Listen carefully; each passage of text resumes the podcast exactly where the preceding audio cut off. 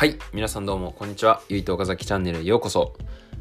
この番組は、えー将来の留学生や、まあ、現在留学している人たちだったり、まあ、海外に興味がある人たちをメインのターゲットとして、えっと現在アメリカの大学に留学している僕が、えー感じた、まあ、アメリカ留学を通して感じたことだったり経験、まあ、価値観とか留学の情報だったりをシェアしている、えチャンネルになります。はい。ということで本日もレコーディングの方を始めていきたいと思います。で今の状況を軽く説明しておくと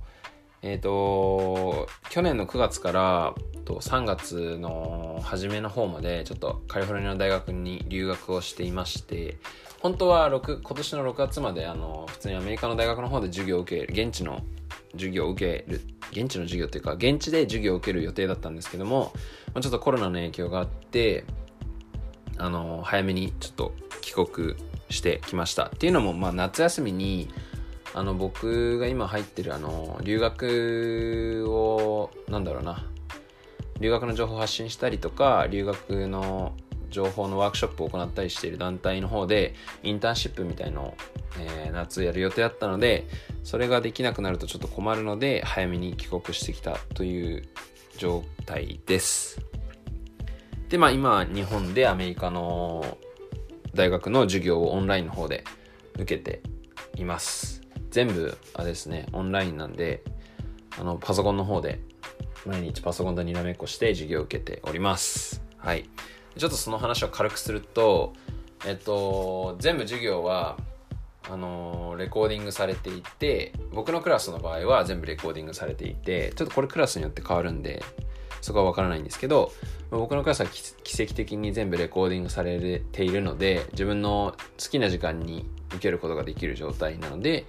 えー、と早く起きる必要がないっていう状況ですね僕の場合は。はいそこはとてもラッキーですね。本当先生に感謝したいと思います。めちゃめちゃ優しい人たちでした。いろいろコンタクトしたんですけどすごい丁寧に答えてくれてめちゃめちゃ優しくて嬉しいです今。はい。てな感じで、えっと4クラス取っているんですけど全部パソコンの方で好きな時間に起きてあそこ起きてっていうか好きな時間に受けて、まあ、課題を出したりとかしています。はい。でちょっと本題に入ります。本日のテーマは、まあ、モチベーションですかね、まあ、どうやったらモチベーション高く保てるかとかなんでモチベーションが必要なのかとかについて軽く、えーお話ししていきたいと思います。でまずなんで、えー、と留学ににおいてモチベーションが必要なのかというか、まあ、全ての行動というか生活とか人生においてモチベーションって必要だと思うんですけどそのまあなんで必要か特に留学においてなんで必要かって言われると、まあ、前回話した行動力の話とちょっとつながっていて留学に関しては僕はあの僕が思うに留学は、えー自分から能動的に行動していかないと、何も得られないし成功できないと思っているので,、はい、あので行動するためにはモチベーションが必要だということで、えーちょっと今回お話ししようかなと思いました。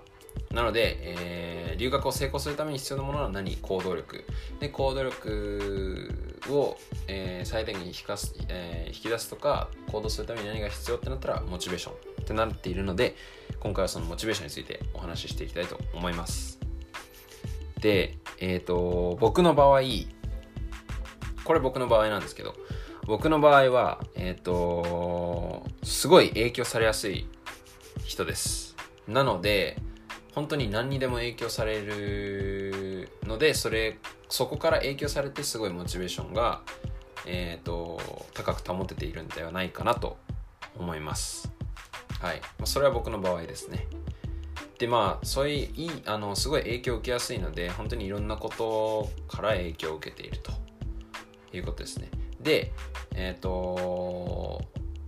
2つかな。大きく分けて。2つすごい影響を受けて最近あのいろんな、ね、モチベーションもらってるものが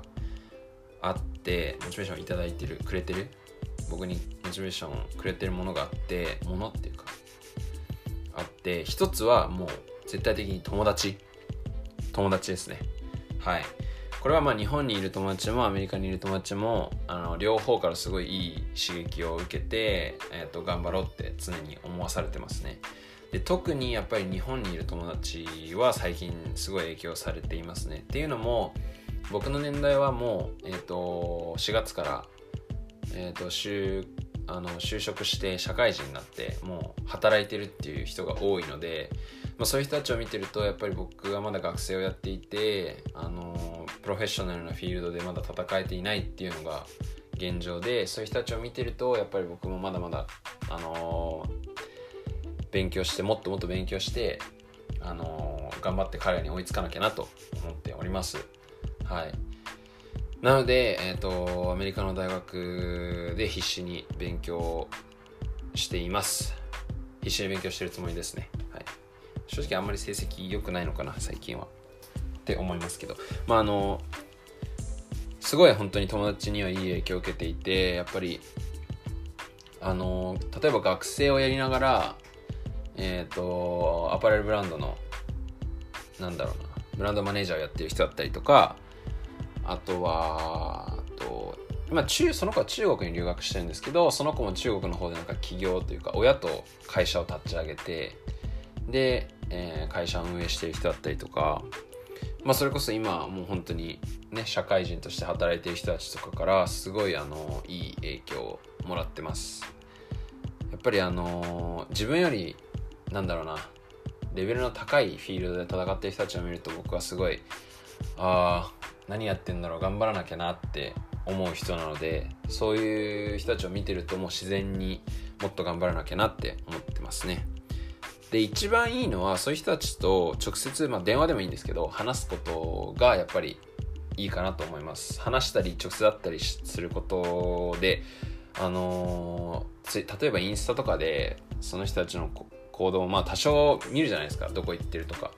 まそういうのを見るよりもやっぱり直接話した方が本当にめちゃめちゃインスパイアされますね僕の場合は。なのでそういう意味で、えー、友達が僕にとっては大切かなと思いますモチベーション高く保つためにでえっ、ー、と、もう一個が、えっ、ー、と、YouTube と本ですね。まあ、本に関しては、ちょっとアメリカにいる時は、あの、読めなかったので、YouTube の方で自分が読みたいなと思ってた本の、なんかまとめみたいなのが最近上がってるので、それを見てすごい、えっ、ー、と、モチベーションもらってましたね。で、YouTube はそういう意味でも使ってるし、あとは僕の好きな YouTuber とかを見てたりとか、まあ基本的に見てるのはあの留学系の YouTuber だったりとか、あのー、動画制作をしてる動画クリエイ動画ビデオグラファーというか動画クリエイターの YouTube を見てるんですけどもそういう人たちの考え方とかを聞いて見てすごいあのー、モチベーションもらってます。はい、まあ、そんな感じで友達と YouTube と本がすごい、えー、僕の中では、えー、モチベーションを高く保つために必要な存在だと思っております。まあその前にやっぱり影響されやすいっていうのがあるからかなこういうのから簡単になんか影響を受けるのは。って思いますね。ただやっぱり常にこう 高いモチベーションを保ってるのは疲れるのであのさすがに休み時間というかリラックスタイムは必要だと思うんで、まあ、あの頑張りすぎるのはあのほどほどにしてたまにはあのリラックスしてぼーっとしたりする時間も作ってます。多少ですね。多少作ってますね。はい、まあ、なんで今回の話からいくと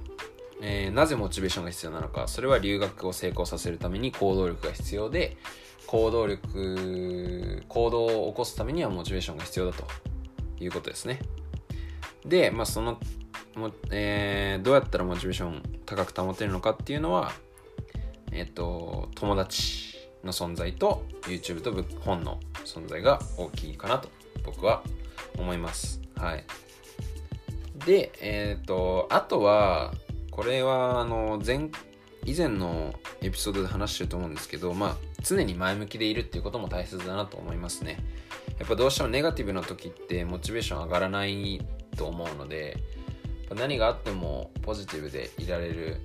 それを前向きに捉えることで、あの、モチベーション下がらないんじゃないかな、下がりにくいんじゃないかなと思います。はい。そうですね。まあ、今日はそんな感じで、えー、っと、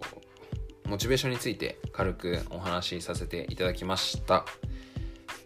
はい。まあ今コロナの状況とかあって本当にちょっとねみんなお家で自宅待機というか自粛してると思うんですけどもやっぱり家の中でもできることはあると思うしまあせっかくの家の中での時間なんでこう本読んだりとかいろんなことインプットしてあのー、ね外に出られるようになったらアウトプットをするっていうための時間だと思ってあの僕は行動してるのでまああのー、そういう考えもあるんだよっていうのをちょっとリスナーさんのみんなには頭にどっかにはいあのー、片隅にそういう考えがあるんだよっていうのをとど、めておいてくれたら嬉しいかなと思います。はい。てな感じで、えー、本日のレコーディングは、えー、終了させていただきます。でまあこんな感じで、えー、自分のペースなんですけども、まあ、大体週1ぐらいで上げてるのかな最近は。あのこんな感じで留学情報だったりとか留学成功させるために何が必要かとか自分の考え方とかシェアしてるので、まあ、もしよろしければあのー、Spotify、Apple Podcast、Google Podcast とか、まあ、アンカーっていうアプリもあるんですけど、それはこの僕がレコーディングしてるアプリであり、そのレコーディングを聞けるアプリなんですけど、まあ、そういうプラットフォームで、えーと、僕のポッドキャストの方を配信してるので、もしよろしければ、えっ、ー、と、登録したりとか、あのー、聞いていただけると嬉しいです。僕のインスタグラムの方にも、であのシェアのストーリーとかの方でシェアしてるんでそこからも飛べるようにはなってると思うし僕のインスタグラムのリンクあのプロファイルにあるリンクからも飛べるようになってるんで、まあ、もしよろしければ、えー、聞いていただけると嬉しいです。はい。以上で、えー、本日のポッドキャスト終わらせていただきます。ではまた次回お会いしましょう。さようなら。